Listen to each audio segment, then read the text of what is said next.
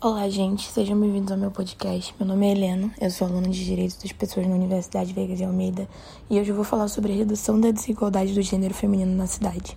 A partir desse tema, eu escolho falar mais especificamente sobre a presença das mulheres no meio político. De fato, não é uma novidade que mulheres ocupem menos cargos importantes em diversos ambientes de trabalho. E se tratando do governo, é ainda mais difícil de pensar que isso seria diferente.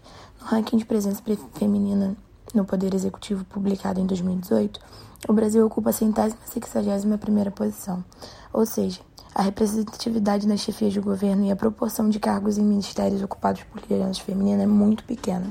Essa desigualdade é tão nítida que nosso país só obteve uma mulher como presidente, e após o final desse governo, a participação feminina nos ministérios, por exemplo, só diminuiu com o passar dos anos. Apesar de existirem leis de cotas para mulheres ocuparem cargos importantes, como a Lei 9100 de 1995, essa prevê que o cargo de vereador tenha 20% das vagas de cada partido ou coligação na eleição, que devem ser preenchidas por candidaturas de mulheres. O contrário do que se espera acontece, e ainda assim, na eleição seguinte da lei em vigor, o número de mulheres eleitas decaiu. Assim, fica uma reflexão sobre a eficácia sobre essas leis de cotas. O que será que explica resultados ruins mesmo após essas medidas? É preciso pensar sobre assuntos de diferentes ângulos a serem estudados e discutidos.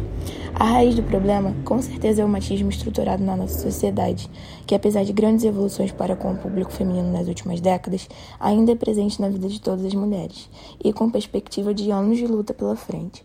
Porém, eu acredito que o incentivo seja crucial nesse assunto, Pensando em uma forma mais urgente de melhorar esse quadro, políticas públicas capazes de incentivar mulheres a participarem da vida política, eleições e debates são um bom ponto que deveria ser analisado, como, por exemplo, campanhas em horário nobre na televisão que exibam os pontos positivos dessa ocupação feminina nos cargos de poder.